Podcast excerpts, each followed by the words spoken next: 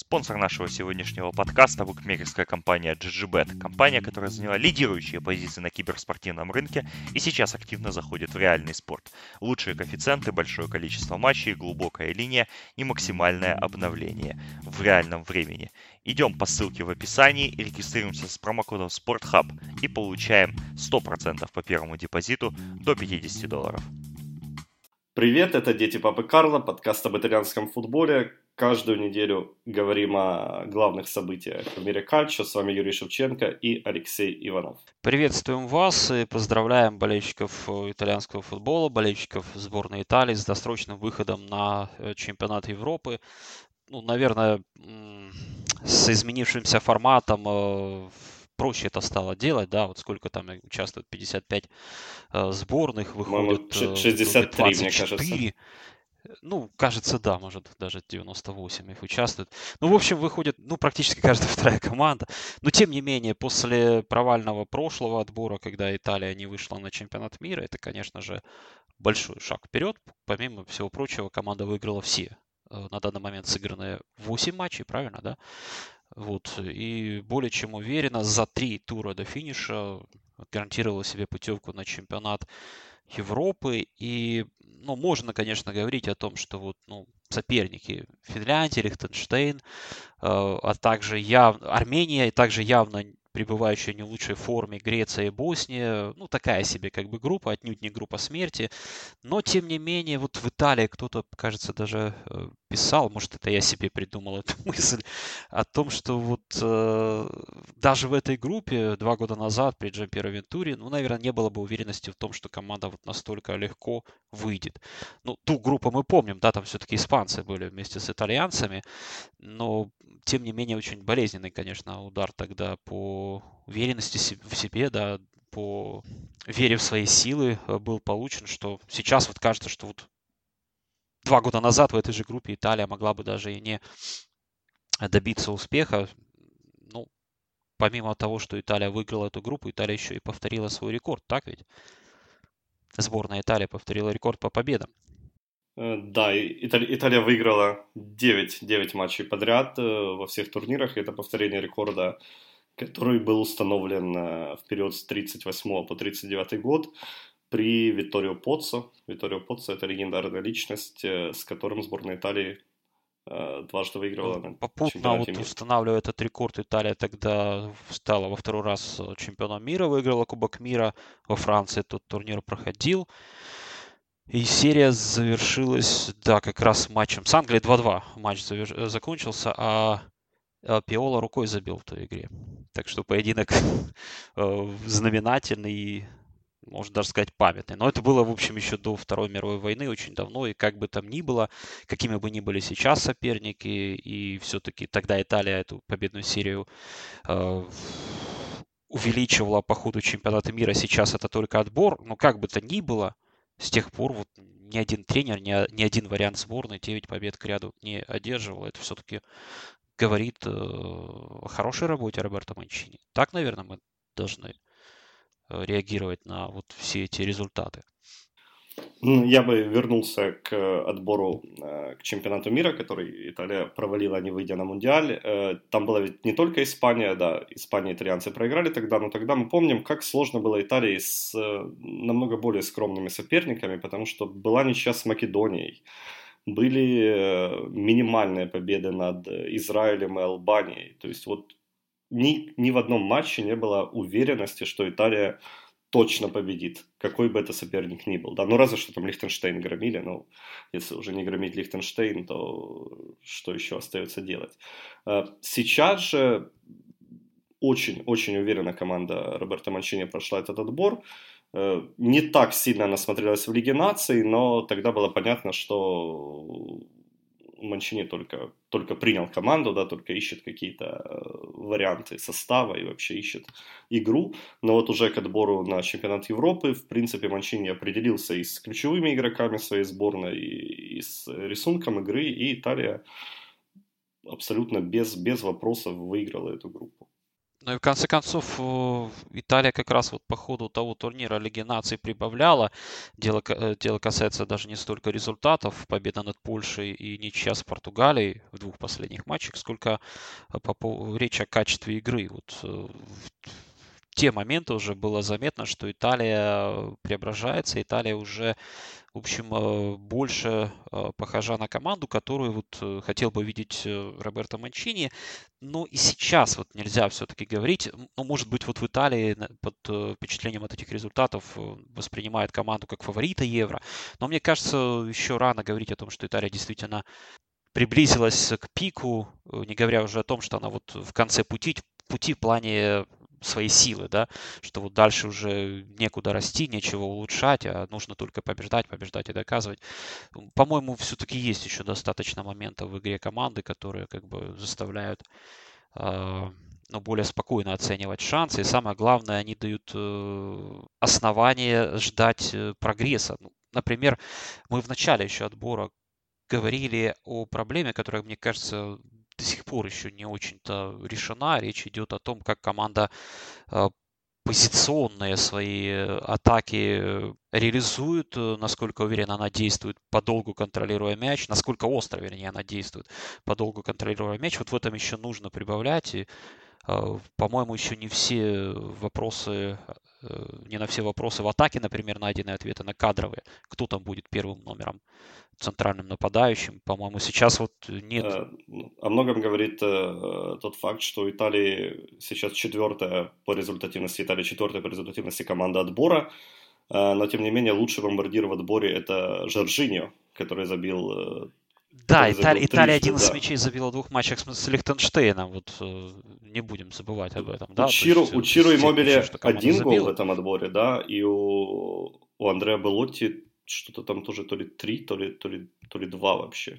А у Белотти три, у Жоржиньо два, а Жоржиньо еще один гол забил в э, Лиге наций. Да. То есть, в общем, при, во всех официальных матчах при Манчине лучшие бомбардиры это Белотти и Жоржиньо, у обоих по три гола ну, вот э, такая не слишком впечатляющая статистика, да, и... То есть, да, я, не, ну, нет э, четкого понимания, кто именно форвард номер один в сборной Италии. Об этом говорил сам один. Манчини после матча с Лихтенштейном. Он сказал, что вот до марта у нас еще будет несколько матчей, и я буду выпускать их по очереди, и будем смотреть, кто в лучшей форме подойдет к чемпионату э, Европы уже и по ситуации выбирать. То есть у него самого нет сейчас понимания. Ну, очень часто, да, очень э, так и есть. Очень часто вот, э, когда формируется состав сборной, э, особенно перед финальным турниром, значение имеет не тот, кто там был хорош или кто был основной в отборе, а кто действительно наберет форму именно к этому турниру, к финальной части. И вот в этом плане, конечно, даже у Марио Балотели, согласись, э, появляются шансы стать основным на чемпионате Европы. Ну, во-первых, Балотели и Манчини, по-моему, вот они неплохо ладили. По крайней мере, Манчини один из тех тренеров, кто хорошо понимал Балотели и умел вот как-то ну, мозги, что ли, ему вправить в нужный момент.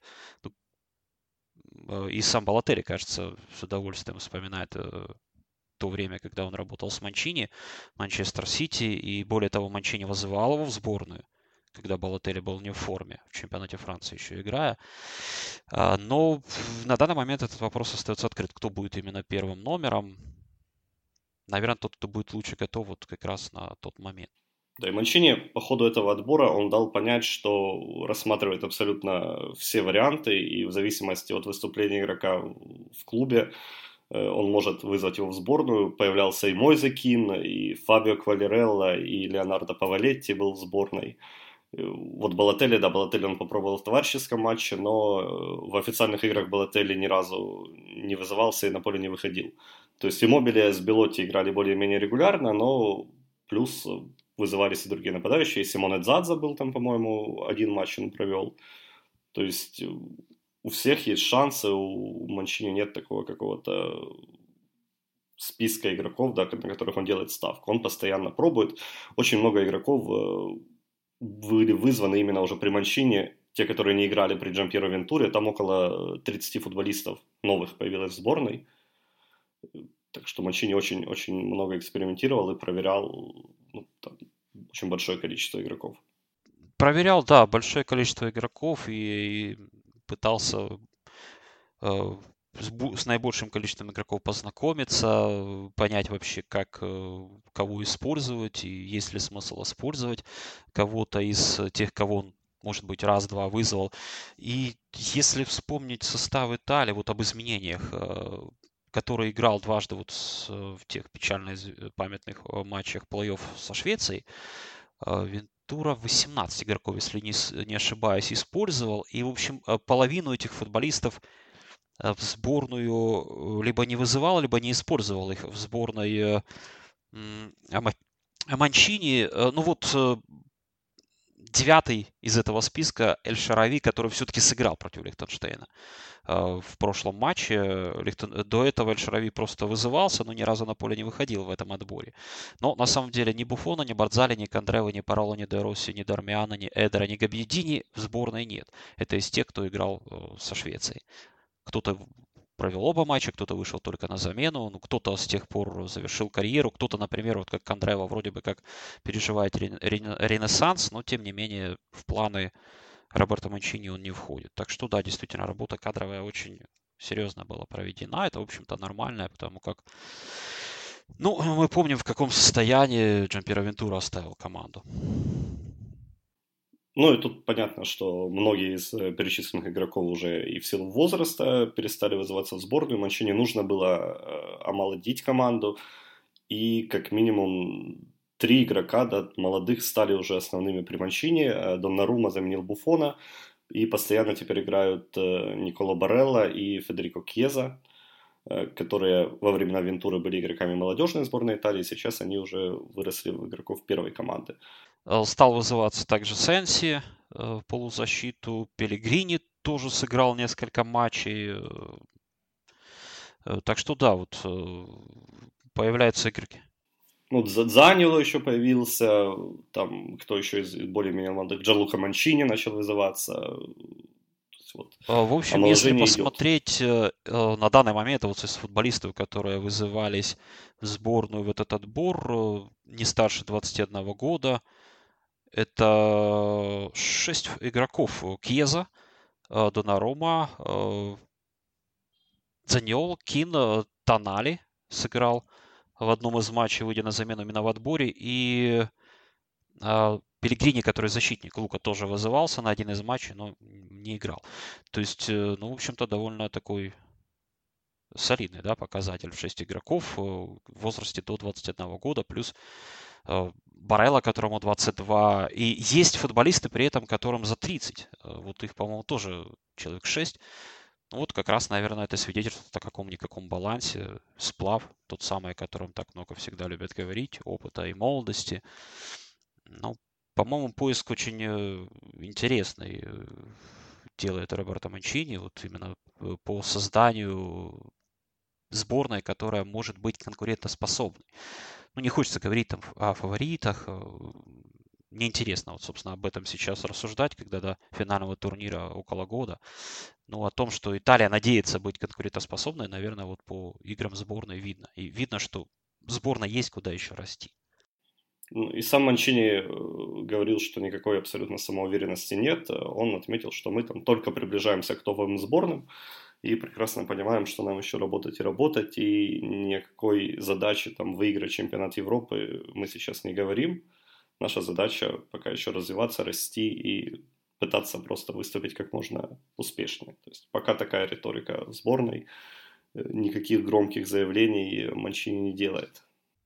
Ну, вполне разумная, по-моему, политика, позиция, вернее. Э, страсти нагнетать излишне, по-моему, не стоит. Э, рекорд это здорово. Может быть, даже вот Италия установит и рекорд сборной в двух оставшихся матчах с Боснией. Ну, и Арменией, точнее, вот с Боснией уже, да, можно установить рекорд, рекорд сборной по количеству побед подряд. Э, ну, это, в общем-то, приятно, но это, это не главное. Главное, опять же, развитие команды и решение вот как раз тех кадровых вопросов, которые пока что вот еще непонятно, как Манчини все-таки решит. ну, это атака прежде всего, потому что, как мне кажется, в полузащите выбор игроков очень хороший, очень интересный, и, ну, можно говорить, богатый, потому что э, Барелла Сенси в этом сезоне, конечно же, привлекли внимание своей игрой. Э, Пели, э, Лоренцо Пелегрини, э, Заньоло, есть еще Верати, Жоржиньо. Ну, вы, выбирать действительно есть из кого, правильно? В а, полузащите, в обороне, кажется, и во вратарской, на вратарской позиции тоже все э, понятно. Вот э, атака как будет выглядеть, как будет использоваться тот же Бернардески, например. Инсини, вот он кто все-таки будет, левый нападающий или под него как-то будет схема меняться. Ну, в общем, в этом плане, по-моему, много еще вопросов, много непонятного, но лично мне. Да, много вопросов по Инсине, кстати, да, ты помнишь, как э, критиковали Вентуру тогда в матчах с Швецией, что он не выпустил Инсине, э, говорили, что это будет лидер команды. Ну, при Манчине он играет регулярно, но ну, я не сказал бы, что Инсине такой стал ключевым игроком этой сборной, да, у него есть э, два гола в шести официальных матчах, но ничего выдающегося Лоренцо не показывает. Поэтому вот да, вот в атаке если в полузащите есть четкая уверенность, что там уже все хорошо, да, это связка Жоржиньо, Верати, Бареллы, ее Манчини использует постоянно, и она сработалась уже, то вот в атаке постоянный поиск и пока без каких-то таких э, определенных гарантий. Причем вот этот поиск, да, вот точно матч с Финляндией выездном этот поиск привел к тому, что Лоренцо Перегрини играл на левом фланге атаки согласись, да, не совсем ожидаемая позиция для Пелегрини. Да, ну, Манчини вызывал и Доменико Берарди, и Кевина Лазанью, и вот Винченцо Грифа играл в последнем матче с Лихтенштейном, и Матео Политано появлялся на поле. То есть он все-таки ищет, но пока никак не найдет. Тут вот кажется мне выбор, он, но он есть, но он скорее от, ну, может быть, вот знаешь, как, как бы помягче сформулировать и точнее, он может быть не от качества возникает этот выбор. А что я имею в виду? Э, ну, там не индивидуальное качество того же Кьезы, Бернардески, Инсини, а те качества, которые они демонстрируют именно в сборной, именно на таких позициях, и которые хотел бы видеть Манчини. Вот, э, вот эти изменения, эти постоянные поиски, они как раз не от того, что вот да, большой выбор, и ну, ты не знаешь, кого поставить. А выбор скорее возникает от того, что ты у тебя нет э, твердой кандидатуры, да, номер один на эту позицию, поэтому приходится, ну, давай вот сегодня мы попробуем Грифу под Лихтенштейн. А вот здесь, э, ну, окей, сыграет Перегрини против Финляндии. То есть это все-таки больше эксперименты. А, мне кажется, что дело еще в том, что ну, Манчини твердо настроен на 4-3-3, да, а ведь э, в Италии в серии А уже не так много команд, которые используют такую схему. Тот же Инсини играет у Анчелотти в 4-4-2. Э, Кьеза сейчас Второй играет форвард, вообще да. в паре с Франком Рибери в атаке, да.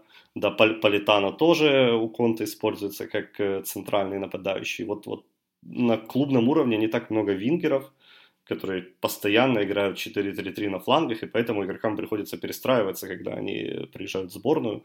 И это тоже, как конечно, мне кажется, вот они на клубном уровне не играют уже, ну вот, как вингеры, строго неспроста. Наверное, что-то в этом есть, и не исключено, что вот Манчини попытается как-то это учесть и а, команду именно в атаке переформатировать, что ли. Может быть, даже не на те же 4-3-1-2 с треквартистой.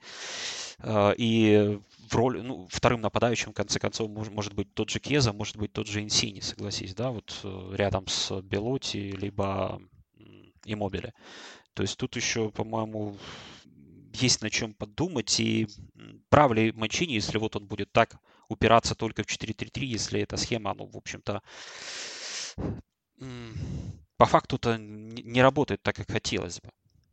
Ну, тут вспоминается Вентура, да, который э, уперся как раз в схему с двумя нападающими, и его дуэт и Мобили Белотти, который абсолютно не работал, потому что, ну, это два нападающих, которые в связке э, никак не взаимодействуют, да, они очень похожи по своим характеристикам, и вдвоем им действовать сложно. Что тут, тут там была проблема ну, другого порядка. Сейчас тоже продолжаются поиски идеальных сочетаний, но процесс еще идет. Ты знаешь, вот э, в таких э, случаях, когда кто-то вот э, упирается, не желая там сворачивать в сторону в какую-то одну схему, в какую-то одну тактическую модель, все это в результате может привести к очень неожиданным кадровым решениям. Например, вот если говорить о игроках, которых мы вспоминали, как футболистов, использовавшихся на фланге, ну, на данный момент, честно говоря, вот как не, как не смешно, может быть, это прозвучит, Винченцо Грифо кажется чуть ли не наиболее идеальной кандидатурой именно под схему 4-3-3, под игру вот просто как вингера, да, как э, игру флангового нападающего. То есть э, он так играет в чемпионате Германии в своем Фрайбурге, и ну вот будет сюрприз, да, если вот он вдруг станет основным э, на чемпионате Европы. И, э, ну, это, конечно, риск, понятное дело, для Манчини. Э, да, представь, ну, будет... Для многих, для многих Гриф это вообще э, загадочная персона. То есть, да, я, ну, как бы, вот я ответ, могу понять, почему вот именно он вызывается, э, но, тем не менее, я понимаю, что все-таки риск делать на него ставку, ну, представим, Сине посадить в запас – и в конце концов это забота тренера, как игрока там внедрять в схему игры, да, там и э, и если есть игрок у тебя сильный с определенным набором качеств, ну, наверное, не всегда правильно использовать его, ограничивая его возможности. И тут, наверное, вот Манчини все-таки э, гибче, наверное, нужно быть. Мне кажется, если вот эти все эксперименты, они все-таки не дают твердого ответа на то, что вот команда, играя так, будет э, добиваться всегда желаемого успеха. Маурицио Сари, например, да, не боится там меняться. Команда играет так, э, набор футболистов иной, значит, мы перестраиваемся, будем играть иначе. Ну, Роберто Манчини пока что вот придерживается этой самой стратегии 4-3-3. Да, интересно будет посмотреть э, в оставшихся матчах, как Манчини пойдет ли на какие-то эксперименты, либо же будет продолжать э, подбирать игроков под 4-3-3. И вообще в каком состоянии, в каком виде Италия подойдет к чемпионату Европы сейчас, ну, не то чтобы просто сказать. Да, тут в конце. Потому что в конце многое концов, может поменяться еще. Если вот все это будет сохраняться, ну, имею в виду схему 4-3-3, то э, не исключено, что в чемпионат Европы Италия войдет э, с Кондревой справа, например, а и Крифа слева. И, и, и Бернардески, который, который, который уже не играет на фланге. Достанет, достанется. Да, тоже. Да, будет, ну, будет выходить на замены. Ну, тогда, конечно, Манчини крепко достанется, если Италия... У меня, кстати, еще есть э, варианты для Манчини. Странно, ну, мне кажется, странно, что он до сих пор не обратил внимания на Рикардо Арсалини. Э, который вот правый фланг в баллоне очень да, уверенно закрывает и забивает и отдает. Конечно. Да, в начале этого сезона он выглядит не так ярко, как э, в конце прошлого, но это, мне кажется, подходящий футболист именно вот на правый фланг. Да, но ты знаешь, вот самое главное, он органично выглядит на, именно в этой роли, на этой позиции. И ну, это его место, и вот как раз он в, в этой игре великолепно себя чувствует. Э, он действительно на своем месте. И он ни разу не вызывался. Да, вот я сейчас проверил, он не вызывался даже на товарищеские матче, только вот в молодежке играл Арсалини. Ну, посмотрим, может быть, действительно в ноябрьских э, поединках мы его увидим. И... Ну, как, как мне кажется, хотя Знаем, бы он себя. шанс попробовать себя в сборной Арсалини заслужил за последние, вот, ну, в 2019 году именно, да. Да, я согласен, это, ну, это действительно интересное замечание, учитывая э, то, сколько игроков попробовал, посмотрел э, Роберто Манчини. Интересно, почему Арсалини вот даже не вызывался, при том, что он с начала года играет очень хорошо, и именно вот э, в рамках э, этой позиции он здорово себя проявляет и чувствует. Посмотрим. Жеребьевка чемпионата Европы состоится 30 ноября. Италия попала в первую корзину. Это означает, что на 99% Италия не будет в группе с Украиной, что Украине там нужно очень постараться, чтобы выпасть из первой корзины. Э, так что вот, как минимум, э, в группе мы с итальянцами не сыграем. Давай, наверное, переходить к другим событиям.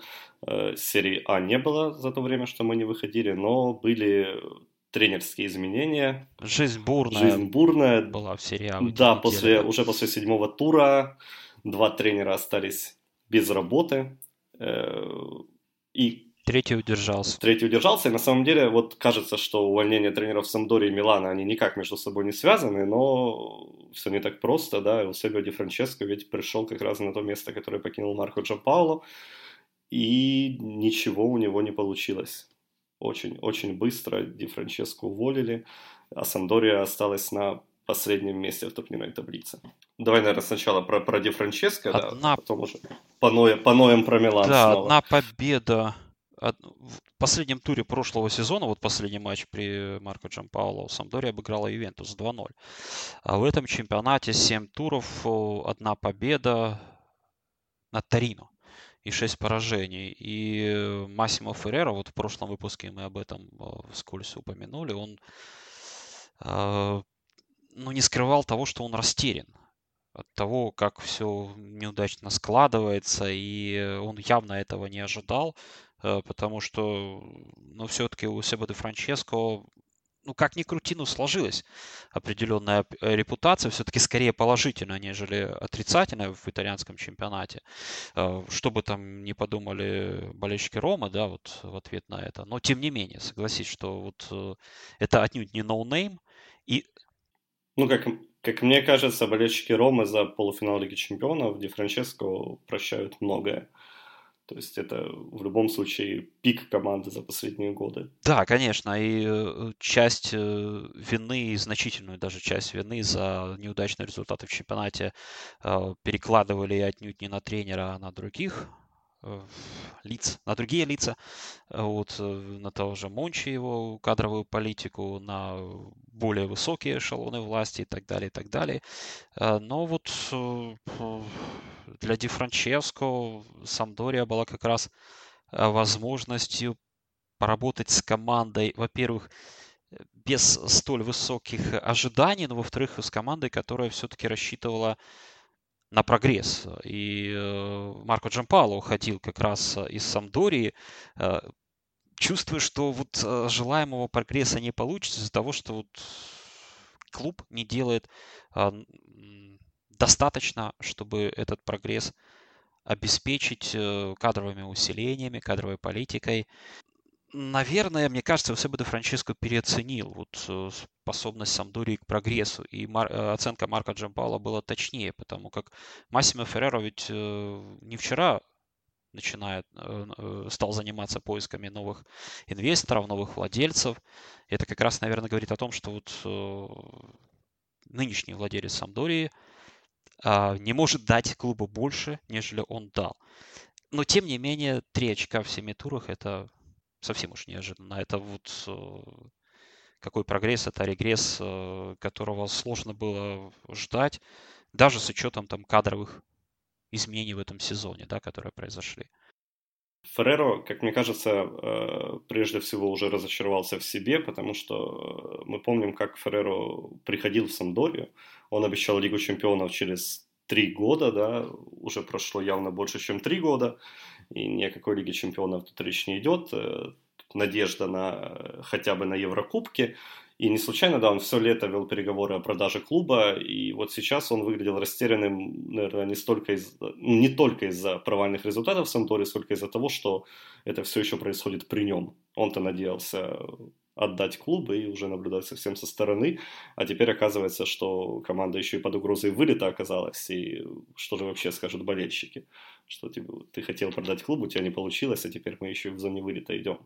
Да, более того, как в таких э, условиях э, ну, выгодно для себя, как владельца, продать клуб, да, там не, не, не уступить его просто там заберите, да, а вот чтобы попытаться что-то на этом еще заработать, очень сложно. Тут уже вот в такой ситуации уже, наверное, условия дикти- э, диктует э, другая сторона, потенциальный покупатель. Массимо Ферреро, конечно, встревожен. Конечно же, ситуацию он должен изменить. Э, какой самый простой способ по ходу сезона? Поменять тренера. Ну, наверное, вот предпосылок да, для такого провала все равно не было. Э, даже если посмотреть на трансферную кампанию, э, Самдория не стала сильнее, но не то чтобы ушло много ключевых игроков, да, ушел э, Денис Прат. Ну, Андерсон ушел и, и Йохим Андерсон, да. Вот. Ну, это а... такие, которые... Действительно, игроки явно. основные, но нельзя сказать, что вот при этом команда пережила там массовые изменения и э, ну вот э, бывает часто случаи, да, когда вот э, команда летом может потерять двух игроков, а это футболисты, которые, например, там обеспечили 75% забитых мячей. И вот эта потеря, которая бывает невозможно восполнить. А, в этом случае не, не та, да. Андерсон ну, хороший ну, защитник, не своей игрой он э, вызвал интерес э, и в Италии, и ушел он в итоге, в итоге во Францию интересовались им не только клубы серии А. а Прат тоже самый футболист, который, который с пользой провел время в серии А и действительно сумел вырасти как игрок. Э, переходил-то он уже под знаком вопроса из чемпионата Бельгии где он явно пересидел, там в свое время о его диком потенциале в Бельгии говорили, но Прат э, не перешел в какой-то грант, он перешел в команду поскромнее, но очень хорошо он себя проявил, имя себе сделал и перебрался в итоге в чемпионат Англии. Окей. А, но это, опять же, э, потеря отнюдь не ключевая для состава, которая там должна повлечь за собой вот такой крах. Квалерелло забил один гол после 26 в прошлом сезоне, но согласись, а, рассчитывать на то, что Квалерелло снова будет забивать в таких количествах, э, ну, это не должно было быть э, главной ставкой Самдории на сезон. То есть э, речь о том, что команда в целом себя не реализовала, свой потенциал не раскрыла. И в этом случае понятно, почему Массимо Ферреро стал задавать вопросы Себе де Франческо. Но стоит ли говорить, что это э, наследие Марка Джампауло? Мне такое сложилось впечатление, что если к футболу Джампауло сложно адаптироваться, то после него перестроиться оказывается еще сложнее, потому что Ди Франческо пришел, Ди Франческо решил поменять схему и поменять то, что очень хорошо работало у Джампауло, отказаться от треквартисты, да, э, сделать ставку на фланговых игроков, и при этом ведь не было каких-то изменений в составе. Ди Франческо просто решил использовать э, тех же игроков, но на других позициях. И когда понял, что у него не получается по первым турам, там просто начался хаос и паника. И были попытки сыграть и в три защитника, и в два нападающих. И после победного матча с Торино он в следующем матче снова поменял схему. То есть вот эти метания какие-то э, явно не характеризуют Ди Франческо как да, спокойного тренера, обстановку... который гнул свою линию, да. И, и метания эти обстановку отнюдь не стабилизировали. Вот самое главное, наоборот, наверное, вызывало еще, все это вызывало еще больше неуверенности в игроках, которые, ну, наверное, вот даже в предыдущие сезоны просто четче понимали свою роль в команде. Э, в свою роль в игре и вообще понимали, как будет играть команда, что от матча к матчу каждый из этих ну, То есть менялись не только схемы, но менялись позиции игроков, да, он пробовал там Ригони и на фланге, и в центре атаки, Берешинский ставил и центральным защитником, и по всей правой бровке, ну вот постоянно какие-то были метания. Ну да, все это на пользу не шло, все это наоборот только лодку раскачивало еще больше, и, ну, наверное, итог вполне логичный. Вот тут э, сложно сказать, что вот Ди Франческо нужно было дать больше времени. Часто мы вот любим, да, защищать э, тренеров э, после быстрых увольнений, говоря о том, что это не их ошибка, это ошибка тех, кто назначал, почему вот э, о чем вы думали на тот момент. Э, ну, наверное, вот в данном случае все-таки сложно такими аргументами защищать именно Эвсебе де Франческо. А, да, потому что ситуация была, конечно, близкая к критической. Такое создалось впечатление, что Ди Франческо ну, сам не понимает, как, как ее исправить. Ты знаешь, вот что, самое что интересное в, в этом всем, ну, лично для меня, что э, Ди Франческо ранее как раз э, производил впечатление Э, тренера, который ну, очень редко мечется, очень редко меняет модель игры, схему игры. И в том же Сосуоло он иногда играл три защитника, помнишь, но это были вынужденные меры, когда просто больше защитников у него не было. И он ставил трех игроков в оборону, команда играла 3-5-2, вот просто потому, что из-за травм иначе сложно было как-то там вот игроков э, подобрать, чтобы выставить их по какой-то иной схеме. И чтобы эта схема все-таки более-менее соответствовала качествам тех, кто вышел на поле. А вот тут, ну, может быть, э, может быть, особенно Франческо просто сам стал в себе сомневаться после опыта работы с Ромой. Может быть, он перестал себе доверять. Ну вот мы вступаем в область предположений, но как-то вот ну, странно, да, это все, как мне кажется, если вспомнить о том, как работал Ди Франческо до этого. Да, факт также выглядит так. То, что должно было э, в теории для Ди Франческо стать э, спокойной работой, без особого давления, вроде бы нужно удержать Самдорию на тех позициях, где она была при Джан Пауло, ну и попытаться немножко сделать шаг вперед, но получился оглушительный провал, и теперь Клаудио Раньери будет спасать команду. Клаудио Раньери во второй раз за год меняет Эусебио Ди Франческо. Именно Раньери пришел в Рому, когда Ди Франческо уволили, и сейчас тоже он.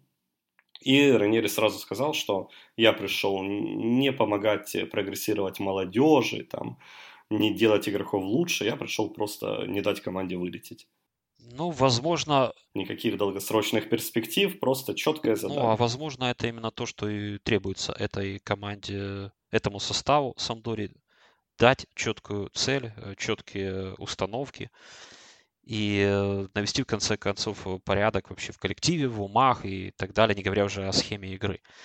Вот, и Клаудио Раньери с его опытом, с его, наверное, даже где-то отношением вообще к э, футбольной жизни, потому как он повидал уже все, да, вряд ли там он стремится чего-то там кому-то доказывать. По-моему, он уже просто получает наслаждение от возможности поработать с Ромой в прошлом сезоне. Теперь вот практически полный сезон можно поработать с Самдорией. Ну, сезон получится практически полным, если у Клаудио Ранери получится команду вытащить из этой зоны. И мы понимаем, что если побед не прибавится, Массимо Феррера будет думать дальше, наверняка. Э, ну, ход ну, снова-таки в теории, в теории, да, Раньери кажется сейчас Как раз, да, вот таким стабилизирующим хорошим фактором, как мне кажется. Да, это опытный тренер, который, в принципе, может дать вот именно какую-то стабильность. И как минимум вытащить из зоны вылета. Ну, там, конечно же, не все потеряно. Еще только седьмой тур, поэтому три очка от 17 места. И, в принципе, все у Самдори еще мож, может быть хорошо.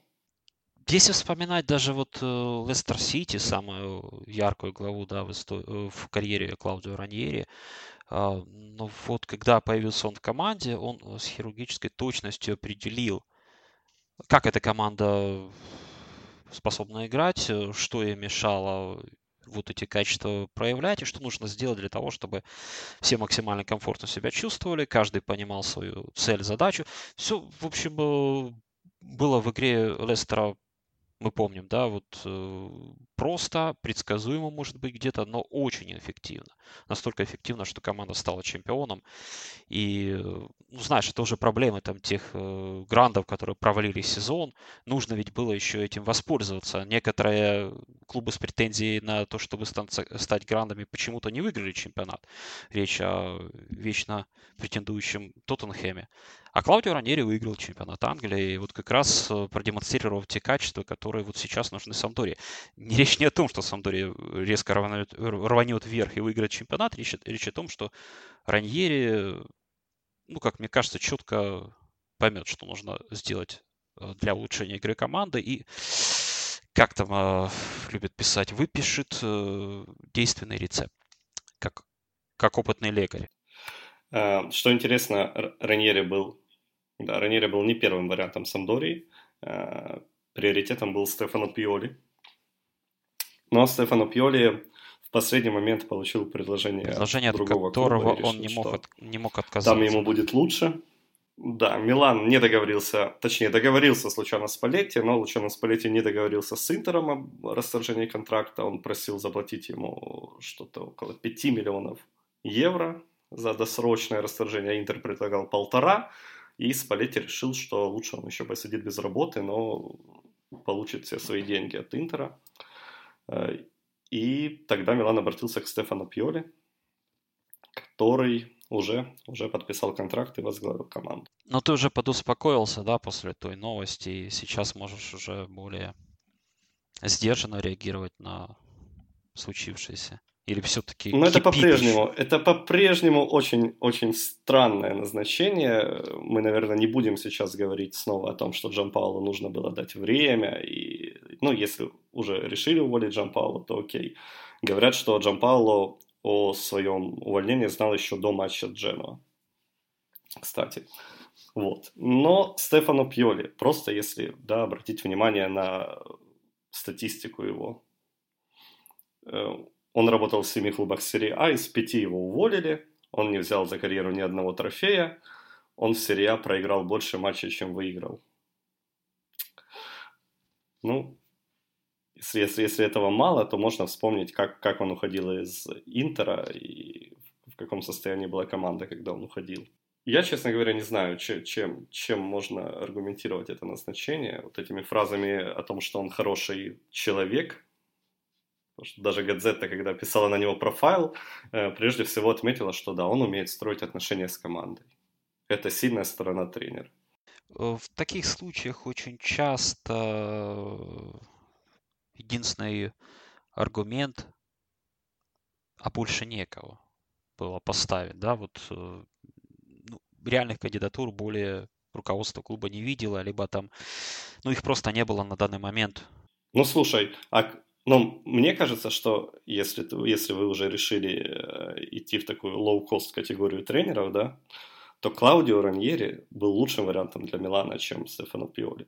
Да, мы только что расписали все преимущества Раньери, да, и вот, ну вот в Раньери у меня не, не было бы, наверное, ни одной претензии. Я прекрасно бы понял, для чего приходит этот человек, э, что у этого человека за багаж, и что он может дать команде. Более того, Раньери вот прекрасно понимает, что он приходит э, на короткий отрезок, да, вот, ну, максимум до конца сезона, и он спокойно, мне кажется, ко всему этому относится. Вот э, Стефано Пиоли еще, когда в Интере появлялся, много раз мы вспоминали эту историю, он тоже пришел по ходу сезона, примерно вот в эти же сроки, что и сейчас в Милан, и он тоже пришел до конца сезона, но так все хорошо у него складывалось, что уже шли разговоры о постоянном контракте, он его очень хотел, но все это завершилось так, как завершилось. Увольнением еще до конца этого неполного первого сезона. Э, да, Пьон, Пьоли... Ну вот сейчас... Э, Пьоли тогда выдал э, 12 побед в 16 матчах, Интер поднялся в зону Лиги Чемпионов, а потом была серия из 7 матчей без победы. Интер проиграл Самдории, Кротоне, Дженова, Сосуоло, взял только 2 очка, да, Интер там выглядел так, что он мог проиграть э, кому угодно, даже бочонкам, которые можно поставить в виде соперников на поле. Вот действительно команда провалилась просто феерически вот на том отрезке. И, и примерно и Стефано Пьоли уже ничего не контролировал, его увольнение было совершенно понятным и очевидным. И примерно тоже было э, у Пиоли и в Лацо. Э, да, Пиоли выводил Лацо в Лигу чемпионов, ну, точнее, занимал третье место, и Лацо не проходил квалификацию. Да, он не вышел, да. А потом было две победы за 10 туров, восьмое место и 1-4 от Ромы, и э, тоже Пиоли попросили, не дожидаясь окончания сезона. То есть у него есть э, хорошие отрезки его команд, но, как правило, все заканчивается прям сильно плачевно. В Ферентине было очень много ничьих. Вспомни, да, да было, вот э, было 7 команда редко проигрывала, но еще реже побеждала, зато играла чуть ли не три матча из четырех ничью. Да, была потрясающая эта победа над Ромой 7-1, но это был такой абсолютно частный это случай. Кубок? Кубок ведь был, да, да? Да, потому что в целом никакого прогресса не было. Ферентина была там же, где э, при предыдущем тренере, при Паулу Соузе, там вот эта вот зона 8-10 место. И когда Пьоли уходил, а он ушел сам в этот раз, его не уволили, э, там было одинаковое расстояние и до зоны вылета, и до Еврокубков. То есть вот серединке Ферентина стабильно шла. Да, и тем не менее, ну, действительно, а, какое-то недоумение даже вызывала тогда игра, результаты команды. Понятно было, что тогда в Ферентине было много изменений в э, составе. По сути, Ферентина уже стала там скажем так, бюджетный вариант состава использовать. Многих отпустили, не только лидеров, но и те, кто был там на большой зарплате. Э, пришли футболисты совершенно новые. Но вот, знаешь, э, действительно, вот какие-то ну, непонятные были ощущения от того периода. То ли игроки игрокам не удается весь свой потенциал реализовать и добиться большего, и, скажем так, выигрывать матчи, которые они завершают э, в ничью, не совершать эти матчи в ничью бесконечно, а то ли сам тренер не понимает, в общем, э, как этого добиться, то ли вообще это на самом деле даже более чем потолок вот это преобразившейся Ферентины. Ну, действительно, вот какая-то туманная, что ли, команда была, у которой были хорошие всплески, хорошие впечатления от игры Ферентины возникали по ходу вот того прошлого сезона, но в то же время было немало матчей, когда вот оставалось пожать плечами, почесать затылки и задаться риторическим вопросом, а что это было и вообще к чему это вообще все идет. И я вот читал э, интервью э, журналиста Джан, Джан Карло Ринальди, это человек, который для футбола Италия пишет именно о Ферентине, и он сказал, что э, вот второй период Пиоли, да, вот сначала хорошо Пиоли начал в Ферентине, там атаковали, было интересно смотреть за командой, но потом э, игра команды вызывала уныние, и была очень прогнозирована, и когда нужно было вот показать класс, Пиоли абсолютно терялся и довольствовался малым. Вот это, наверное, характеристика большого количества ничьих. То есть он просто, вот ничьи его вполне устраивали. И он говорит, что тренер, э, который боится рисковать, и у которого на самом деле не такие амбиции, как он, э, возможно, хочет продемонстрировать это на публике, но на самом деле у него намного более скромные требования к себе и к команде. А, чего ждать в Милане?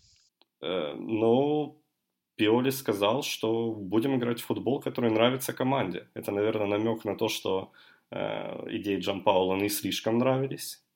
Возможно, это было видно по игрокам.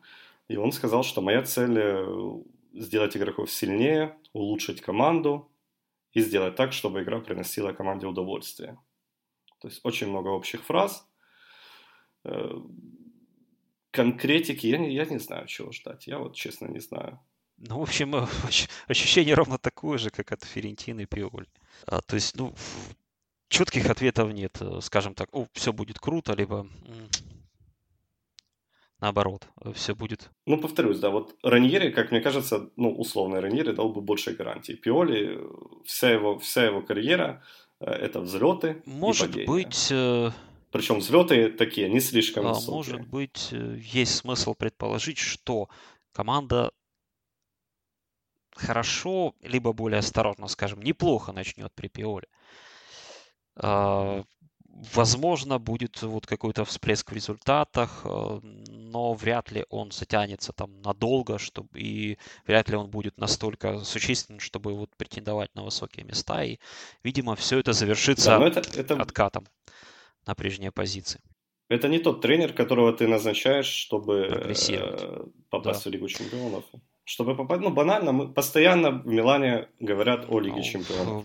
А Но вы же сами уйти, да. рас, расписываетесь э, в том, что ну какая Лига чемпионов, когда вы назначаете Стефана Пьера. Вот, в общем, мы очень пессимистичны. Ну я да, ну действительно нужно как-то вот что-то э, возразить. Ну да, сложно. Вот, Нет, мы можем, мы можем сделать какой-то искусственный оптимизм сейчас, придумать и рассказать, как, как Пиоли все поменяет, а, как все ну, будет вот классно. Знаешь, но... Э, замечание, да, какое вот. Ну, Пиоли я бы не стал называть плохим тренером и неумехой, но вот как раз он тренер, э, ну, все-таки для определенных задач, для определенного уровня клубов. А в последнее время так получилось, что Пиоли как раз э, умудряется работать с клубами претендующими на большими, на больше, нежели его, как мне кажется, ну, довольно-таки очевидный тренерский уровень. Ну вот сделать, сделать Болонию девятой, это, это хорошая, это вот его задача. То есть не дать да. Болоне вылететь. Сделать Милан девятым. Ну просто, просто когда вы, вы переходите от Гатузо к Пиоли, ну, вы уверены, что будет прогресс? Да, и уже вообще возникает настроение, а потом, что с Гатузо а было неплохо. Рино, прости, Рино. Киваете, киваете в сторону Интера, да? Ну так Интер назначает тренера, который получает 11 миллионов в сезон. И, и дает, наверное, какие-то соответствующие результаты. Да, но а Пиоли будет получать, кстати, даже меньше, чем Джан Пауло на полмиллиона. И при этом э, на днях вышел э, баланс, годовой отчет Милана по балансу, и там ужасные потери, более 100 миллионов, и при этом выросли затраты на э, зарплаты. То есть вот это вот назначение легендарных менеджеров, которые все получают очень хорошие деньги, оно еще и по бюджету ударило. Но на тренере мы экономим. Да, это очень э, мудро, разумеется. Не, ну, понимаешь, э, дело не в том, чтобы дать э, Пиоле 12 миллионов больше, чем э, Интер Конте. Пиоли от этого не станет тренером который будет работать на 12 миллионов. Вот в этом проблема. Ну вот да, его этой так, нынешней да, ну, ну, серии Лацо, Интер, Ферентина, я, я же не об этом говорю. Его да. тренерской карьеры были Киево, Палермо, Болони. Ну, как мне кажется, отличные клубы вот именно для Стефана Пиоли. Вот с ними бы он замечательно решал бы задачи, там, быть девятыми, да, как за Болонией. Ну, как мне кажется. И он был бы на своем месте. Назначение э, Спалетти, которое могло бы быть, да, оно ну, хотя бы его можно было бы объяснить, да, вы берете, в принципе, топового тренера, даете ему там его 5 миллионов в год или сколько он там получает, и, и ждете от него какого-то прогресса, потому что он как минимум Интер затащил в Лигу Чемпионов спустя там сколько, 7 лет. Интер не был в Лиге Чемпионов. Причем Но назначая Пиоли, вы... Да, Интер в Лигу Чемпионов, на самом-то деле. Вы на что-то надеетесь, но абсолютно непонятно на что. Вообще, вся ситуация в Милане, конечно, очень смешно выглядит, когда на презентации Пиоли сидит вокруг него эти четыре менеджера. Я, я такого не видел. Нигде. То есть пришли все. Ну, возможно, на самом деле этот сезон просто уже Милан, что называется, спускает в унитаз. То есть он просто уже ни на что не годен этот сезон, из него уже ничего не вытянешь, э, не выдавишь, его просто нужно пережить. Ну и для этого, окей, пускай будет Стефано Пиоли. Ну, команда, в клуб, вернее, отказался от э, Лиги Европы для того, чтобы сосредоточиться на вот той самой задаче прорыва в Лигу Чемпионов. А теперь получается, что сезон просто ну, выброшен на помойку, а сейчас середина октября. По ощущениям это так, да, вот если результаты это одно вот в первых турах, окей, но появился тренер, с которым э, в общем, не стоит удивляться, если до конца сезона у Милана еще раз поменяется тренер. А, Стефано Пиоли такой персонаж, что вполне это может произойти. В, в Ангую это будет, э, кто там сейчас тренер молодежной команды? Кого там? Э, Федерико, Федерико Джунти. Вот, кого не... Но, но там проблема. Молодежная, ком... молодежная команда вылетела из серии А молодежной. Так что да, да, да. Есть, есть сомнения. Но у меня ну, есть хотя бы до конца вариант. сезона э, доработать. Говори. Ты знаешь, что э, Маурицио Ганц тренирует женскую команду. И женская команда вот э, неплохие результаты показывает. Ну, речь о том, что на самом деле, наверное, уже не важно, кто в этом сезоне будет тренировать э, Милана, на каком этапе, если ну, с этим сезоном уже, ну, как ни печально, но, наверное, все ясно выслушаем критику Это болельщиков Милана. Говорит, потом, говорит такое в, октябре, э, да. в, середи, в середине октября, конечно, да, но... Ну, а правда. Впечатление именно такое. Да, э, ладно. Э, впереди у нас восьмой тур чемпионата Италии, и давай немножко дадим немножко прогнозов. Давай, сначала ты давай прогнозы, которые, прогноз, который исполнится, потом я, как обычно, прогноз, который не сработает. Начинай. Да, давай, по, давай попробуем так. Э, Сосоло играет первый матч после смерти Джорджа Сквинси. И это матч против очень принципиального соперника именно для э, владельца клуба Интер. За последние пять лет Интер выиграл у Сосоло только один раз. И тут такой момент, наверное, какой-то больше психологический. Сосоло после поражения двух со счетом 1-7 начала очень успешно играть против миланской команды, поэтому тут я мне кажется, можно брать, э, ну, если не не проигрыш соло, то со соло там с форой плюс один. То есть, если даже Интер выиграет, то это вряд ли будет крупно. А вполне вероятно, что соло даже возьмет какие-то очки в этом матче. Самдория Рома. Э, следующий вариант. Ну, много мы говорили о Самдоре, логично все-таки попробовать взять прогноз матча этой команды. Ну, мне кажется, э, Самдория покажет хороший футбол. Мне кажется, Самдория будет близка даже, наверное, к какому-то очень э, громкому результату. Э, но все-таки Рома на выезде играет очень хорошо. Рома 7 матчей не проигрывает в гостях. Это даже не характеристика именно этой команды э, Пауло Фансеки. Так было и предыдущие сезоны. Помнишь, там вообще даже, кажется, Рома устанавливал клубный рекорд по количеству матчей на выезде без поражений. Поэтому все-таки я вижу Рому победителем этого матча. Так, окей. Ну, счет не будем, да, не будем усложнять. То есть э, э, Самдория впечатлит, но Рома победит. Э, вот так. Милан брать не будем, не знаю, что Лечь идет в зоне вылета, но, но это, же, это же Милан. Э, возьмем матч Лацио Таланты. У Аталанты лучшая атака чемпионата, 18 забитых голов, но при этом большие проблемы в обороне.